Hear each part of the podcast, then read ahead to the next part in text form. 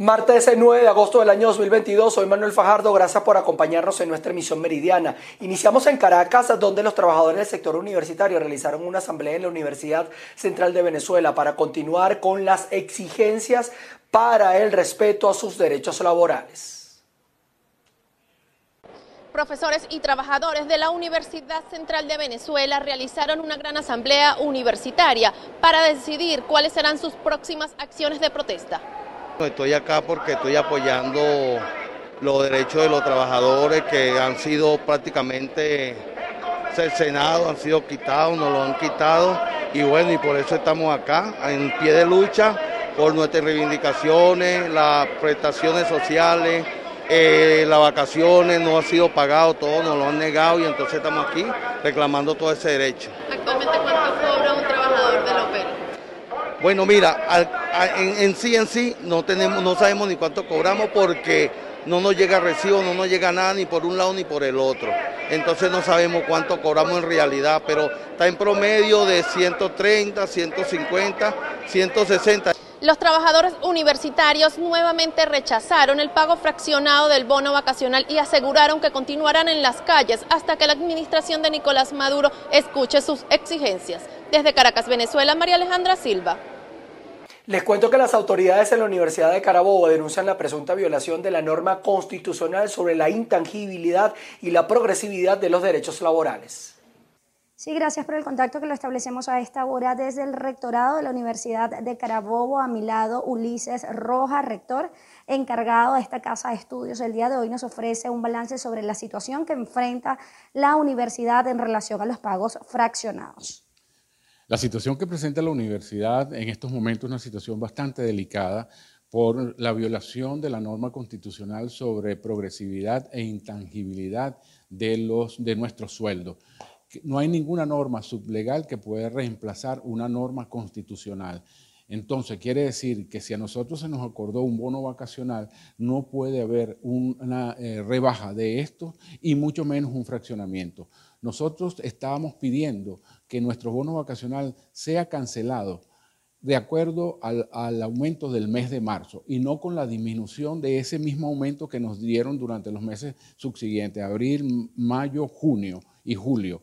No, eso es totalmente ilegal y esto lo rechazamos dentro del sector universitario y de todo el sector educativo en general del país. Esto afecta a nuestros trabajadores universitarios, a los obreros, empleados y profesores, que ya no están utilizando este servicio como un bono vacacional para una recreación necesaria y justa, sino para pagar deudas, para pagar eh, uniformes escolares, para pagar útiles escolares y para eh, gastos corrientes del hogar.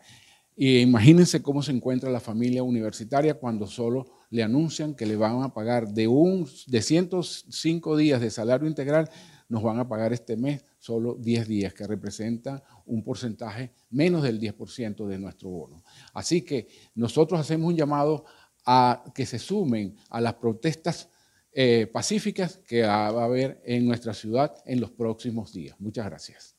Desde esta casa de estudios se rechaza el bono de pagos por concepto de recreación que se está realizando de forma fraccionada. Destacó que les obligaron a cargar 10 días de salario, lo que representa un 9.53% del monto total. Es parte del reporte que tenemos al momento para ustedes. ¿Quién les habla? Ruth La Verde. Docentes en el estado Bolívar marcharon para exigir reivindicaciones laborales. Carlos Uniaga está en el lugar con información. Establecemos a esta hora este contacto desde Puerto Ordaz, Estado Bolívar. Los maestros en esta zona del país llegaron a su tercera jornada de protestas. Además, el día de hoy se están sumando el sector salud, también trabajadores de las empresas hierro, aluminio y acero. El mensaje a esta hora eh, para los maestros, para los docentes, vamos a escuchar declaraciones de Aida González, secretaria del Colegio de Profesores de Bolívar. Sí, hoy nos estamos sumando los trabajadores las empresas básicas, el sector salud, el sector de educación, tanto a nivel universitario como a nivel de básica y primaria. Estamos dando esta lucha eh, personal obrero, personal administrativo, porque todos hemos sido afectados por esta ONAPRE y por eso estamos aquí en la calle. Este es nuestro tercer día de jornada y vamos a seguir en esta lucha, no la vamos a parar, porque ¿qué queremos? Todos los docentes, los trabajadores y el personal administrativo, que se nos devuelvan nuestras reivindicaciones salariales, que se nos pague nuestro bono vacacional completo, que la contratación colectiva de todos los trabajadores, porque es de todo, sea devuelta. Nosotros no podemos permitir que durante tantos años logramos un contrato colectivo, todos los sectores, para que hoy venga este gobierno de turno a querer eliminarlo con la UNAPRE. Nosotros no podemos permitir eso. Nosotros queremos que se nos devuelvan el salario, que nos paguen las vacaciones, que el contrato colectivo para todos sea respetado de una vez por todas. Bien, eran las declaraciones entonces de Aida González, secretaria general del Colegio de Profesores del Estado Bolívar, que hablaba entonces de las exigencias que tienen los docentes en estas protestas, a las que además se han sumado representantes del sector salud y también trabajadores de las empresas básicas del Estado Bolívar. Con esta información regresamos con ustedes al estudio. Adelante. Nos vamos hasta el Estado portugués. Los adultos mayores, pese a tener una pensión, parecen no tener derecho al descanso. Esto debido a que deben ejercer trabajos informales que les permitan costear su alimentación y también las medicinas. Vamos a ver el caso de un ciudadano que se dedica a pelar jojotos, como se conoce en Venezuela, o mazorcas, que son la base de la tradicional cachapa o arepa de choclo. Yo soy pensionado, de, la misión esa adulto mayor. Sí, ya tengo 10, 15 años cobrando la pensión. Gracias a Dios que a mí me salió esa pensión. Pero no le. No, porque el costo de la vida pues está muy alto y, el sueldo que uno le da pues es para sobre medio vivir. Bueno, medicina, la más, lo más caro es la medicina, porque antes uno compraba de a poquito, ahorita tiene que tener uno bastante para comprar la medicina. Ahora deseo pues que, abaje el precio de la medicina. Sobre aquellas personas pues que, que, están atendidos a puro el sueldo, pues ahora yo les digo que se ubiquen en cualquier trabajito, como yo estoy, yo aquí tengo tres años trabajando y siempre pues gracias a Dios, Dios me ha dado la fortaleza, a pesar de que yo tengo este zapato ortopédico, siempre, siempre salgo a trabajar, a buscar el pan para mis hijos. La mazorca me la dan a mí aquí por saco así como está. Y cuando ya van a ser procesadas, entonces yo le saco la, hoja, le saco la hoja y queda en la, la pura mazorca, en la pura mazorca. Ahí lo llevan a, a, ¿cómo se dice eso? A, rasparlo. Y de ahí sacan, sacan la, la, masa para ser procesada en la cachapa o atol. Y también se come sancochado el jojoto. Este es jojoto llanero. Aquí por lo menos es un precio muy económico, muy económico. Eh, a 10, 10 bolívares el kilo, 10 bolívares el kilo. Así las cosas. En la ciudad de Coro, en el estado Falcón, la alcaldía del municipio de Miranda emitió un decreto de seguridad vial y eh, orden de convivencia ciudadana que va a obligar a las personas a pagar hasta un petro de multa si incumplen esta disposición. Buenas tardes, establecemos este contacto desde la ciudad de Coro. Hasta un petro, lo equivalente a 60 dólares, tendrán que pagar los ciudadanos que infrinjan decreto de seguridad vial, orden y convivencia ciudadana emitido por la alcaldía del municipio Miranda del estado Falcón. También orientando. Luego de dos semanas de orientaciones y de operativos, nosotros pasamos a la fase de multa, eh, multas que serán canceladas en Hacienda Municipal y multas que además tienen un valor entre un cuarto de petro y un petro a quienes eh, reiteradamente pues caigan en eh, eh, afectar el, el decreto que nosotros firmamos en su momento. La alcaldía coordina un plan de acción con la policía del municipio Miranda y la Policía Nacional Bolivariana para hacer cumplir el decreto y sancionar a las personas que incumplan las leyes de tránsito, incurran en la contaminación sónica y manejen en estado de ebriedad. Desde el estado Falcón reportó Martí Barbera. Habitantes del páramo merideño denuncian que desde hace años se mantienen sin agua en sus hogares, viéndose obligados a caminar kilómetros para poder obtener el vital líquido. Amigos de BPI TV, diversas comunidades del páramo merideño han denunciado que ante las fallas en el servicio de agua por tuberías, ellos deben recoger el vital líquido en algunos afluentes de la zona, situación que podría dejar en riesgo su salud. Escuchemos las declaraciones. Nosotros somos víctimas de una estafa que hubo aquí en la urbanización este, con respecto al agua pues, y, algunos otros problemas que tenemos aquí que este, algunos lugares de áreas verdes. Pues. Este, nosotros tomamos agua directamente del río, aguas abajo, donde, donde el agua de ahí viene contaminada del parque, pues viene contaminada de la Mucuya Alta, este, con todos los residuos de los pozos sépticos, también sufrimos sobre los químicos que, llegan al río por culpa de, de, bueno, de los agricultores, pues, que lanzan esos desperdicios al, río y llegan, llegan y, somos nosotros los afectados. Pues. Este, nosotros tenemos que buscar agua en bidones en otros lugares para poder tener agua de consumo, ya que el agua no, es, no es un agua potable. Pues. Este, la usamos que si de repente para limpiar algunas cosas y, lavar los platos, cocinar, pero no es un agua, no es un agua que se puede, se puede tomar. Pues ya viene contaminada con químicos de las siembras y, con los desechos de los, de los pozos sépticos de las casas.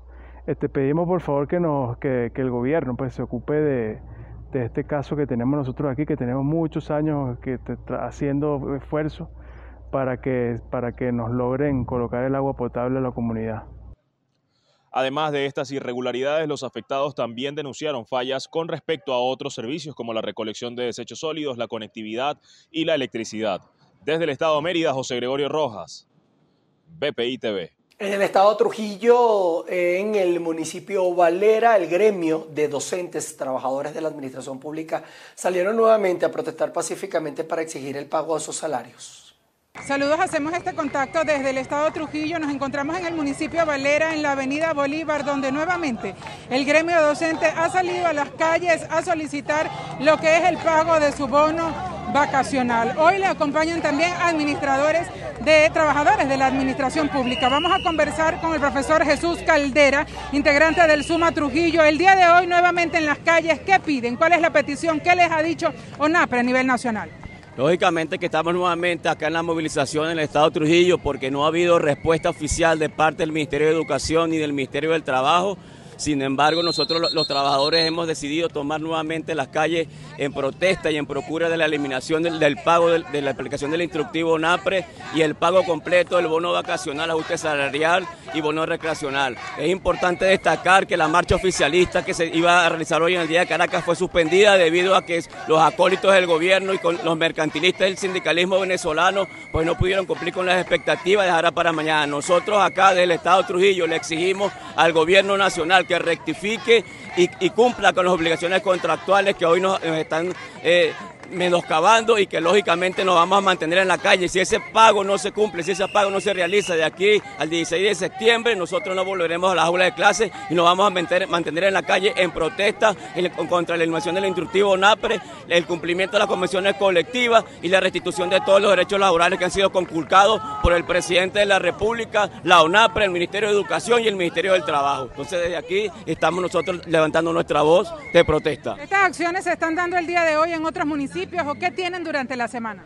Hoy estamos también simultáneamente en el municipio de Boconó, en la Casa del Obrero, y el día jueves estaremos en el municipio de Trujillo, concentrados en la Plaza Andrés Bello y en el eje panamericano, en el municipio de Dividive, cercano a, las inmediaciones del tecnológico de, esa localidad. También llevando la voz de protesta de todos los integrantes del, Estado de Trujillo, pidiendo la misma situación y pidiendo que se eh, reivindiquen las situaciones laborales. Esta es la información que tiene el gremio docente en el Estado de Trujillo. El día de hoy se ha hecho presente también cuerpos de seguridad del Estado que están eh, resguardando la zona. Es la información que nosotros tenemos desde el Estado de Trujillo, les reportó Mayra Linares. Colombia, después de presentada la reforma tributaria, comienza a conocerse los detalles específicos de esta. Uno de los que más ha generado polémica es eh, que los nuevos impuestos a los productos empaquetados y, los que son necesarios para preparar la comida rápida. La reforma tributaria que presentó ayer el ministro de Hacienda José Antonio Ocampo y que pretende recaudar 25 billones de pesos plantea impuestos a distintos sectores, lo que ha generado alarma. Uno de ellos a los dulces de consumo común, así como los alimentos ultraprocesados necesarios para la preparación de comida rápida. Al respecto se pronunció el representante a la Cámara, Andrés Forero del Centro Democrático, quien cuestiona que se impongan impuestos a productos que consumen las clases populares. De acuerdo a lo presentado por el nuevo gobierno, por el impuesto al consumo de bebidas azucaradas y alimentos ultraprocesados, se recaudarían 2 billones y medio de pesos. En campaña Gustavo Petro dijo que su reforma tributaria solo iba a tocar el bolsillo de las 4.000 personas más ricas del país. Sin embargo, ahora que conocemos el texto, vemos que le está poniendo un impuesto del 10% a los salchichones, a las salchichas, a las mortadelas, a los jamones, a los helados, a las tortas, afectando el bolsillo de las clases populares. Los alimentos y bebidas que tendrán nuevos impuestos tendrán una tarifa superior al 10% de la actual, lo que sin duda impactará al consumidor final. En Bogotá, Miguel Cardosa, VPI TV. Entre tanto, la administradora de la Agencia de los Estados Unidos para el Desarrollo Internacional, Samantha Power, aseguró que tras reunirse con el presidente Gustavo Petro continuarán las relaciones pese a sus diferencias. Luego de su participación en la investidura del presidente Gustavo Petro, la administradora de la Agencia de Estados Unidos para el Desarrollo Internacional, Samantha Power, aseguró que si bien ese país y Colombia tienen diferencias entendibles, continúan las conversaciones y diálogos que arrancaron con el equipo de transición y continuarán con el gobierno. Colombia y Estados Unidos ocasionalmente vamos a tener diferencias, pero nos mantenemos unidos por una historia incomparable, valores democráticos y también por nuestros vínculos económicos e integración profundos. Los Estados Unidos sigue siendo el socio más importante comercial de Colombia y el proveedor de asistencia humanitaria. En la rueda de prensa estuvo acompañada por el encargado de negocios de Estados Unidos en Bogotá, Francisco Palmieri, el presidente del Comité de Exteriores para la Cámara de Representantes de Estados Unidos, Gregory Mix, y el asistente especial del presidente Biden y director para Asuntos del Hemisferio Occidental, Juan González. Se demostró en el, en el voto de unas elecciones libres acerca de la presidencia y que quieren el cambio. Sabemos que después de décadas de conflicto, y de, desigualdad significativa, la gente de Colombia merece una paz duradera y una prosperidad. Respecto al llamado que hizo Petro en su discurso del domingo en la ceremonia de cambio de mando presidencial de la necesidad de acabar con la guerra contra las drogas, Power indicó que desde que empezó el periodo de transición mantuvieron encuentros con el equipo de Petro. En Estados Unidos, el Buró Federal de Investigaciones allanó la residencia de Maralago del expresidente de ese país, Donald Trump. Nuestra compañera Gaby Peroso se encuentra en el lugar y nos da los detalles. BPI TV se encuentra en las inmediaciones de Mar a Lago, la residencia y club privado del expresidente de Estados Unidos, Donald Trump.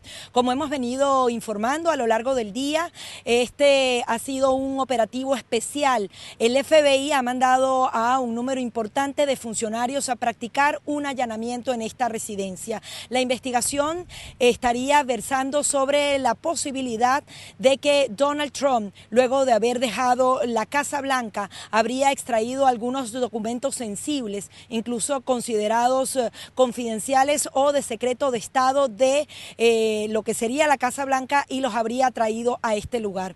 Hay algunas versiones que aseguran que es el propio presidente de Estados Unidos quien tiene precisamente esa potestad de desclasificar los documentos que están a su cargo. Sin embargo, hay quienes aseguran que se podría tratar de eh, algún tipo de ocultamiento una pena que podría acarrear al menos unos tres años de prisión. Sin embargo, hay varias versiones asegurando que al tratarse de un expresidente y adicionalmente el próximo contendor del Partido Demócrata a unas elecciones presidenciales, esto solamente, la posible inhabilitación política de un candidato solo se puede hacer a través de la Constitución y no a través de procedimientos regulares. Se han dado diversas aristas, diferentes opiniones con respecto a este tema. Hay quienes están a favor, hay quienes están en contra. Lo cierto es que ni el FBI, ni la Casa Blanca, ni el Departamento de Justicia han aclarado ciertamente de qué tipo de investigación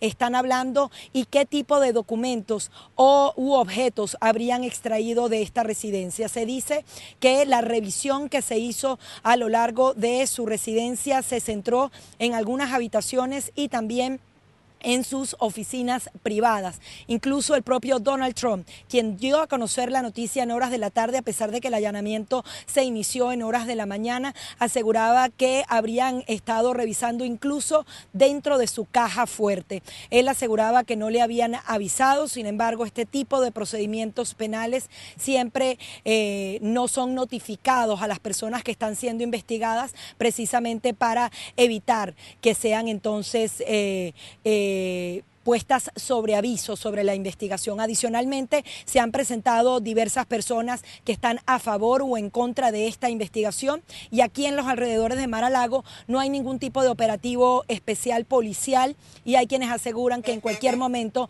podría llegar acá a Mar a Lago, ubicado en Palm Beach, alrededor de hora y media de la ciudad de Miami, el propio expresidente Donald Trump. Nosotros aquí en BPI TV les estaremos como siempre dando los detalles. Les cuento que el incendio industrial que sufre Cuba va a provocar que en el horario de mayor consumo solo se pueda satisfacer el 60% de la demanda de electricidad en ese país debido a la desconexión forzada de la termoeléctrica Antonio Guterres. Eh, así lo indicó la compañía estatal Unión Eléctrica. Sin embargo, hay dificultades en el servicio desde hace meses. El pasado viernes se produjo eh, un incendio que hasta ahora no ha podido ser controlado. Así las cosas. Las autoridades de Taiwán decidieron hacer simulacros de defensa ante la extensión de las maniobras chinas alrededor de su territorio. Taiwán comenzó este martes las maniobras con fuego real para poner a prueba su capacidad defensiva ante una posible invasión china. De esta forma responde el ejército taiwanés a los ejercicios militares chinos llevados a cabo desde el jueves pasado alrededor de la isla. La crisis entre Taiwán y China se originó por la visita de la presidenta de la Cámara de Representantes de Estados Unidos, Nancy Pelosi, ante la cual Pekín advirtió de que tomaría serias represalias. En respuesta a estos recientes ejercicios militares del ejército chino, Taiwán afirmó que estos son una provocación irrazonable y que el viaje de Pelosi es solo una excusa para China. Asimismo, urgió a todos los países a trabajar juntos para discutir una manera conjunta de hacer frente a las acciones de China. Por su parte, el ejército chino anunció este martes que prolongará por sexto día consecutivo las maniobras militares. Bien, y con esta información y esta tensión que hay entre Taiwán y China, nosotros colocamos punto final a nuestra emisión meridiana. Vamos a estar desarrollando informaciones eh, para ustedes durante toda la tarde, así que manténganse conectados a nuestras plataformas y también en nuestras redes sociales. Nos vamos a ver a las 6 de la tarde en nuestra emisión central. Se les quiere. Chao, chao.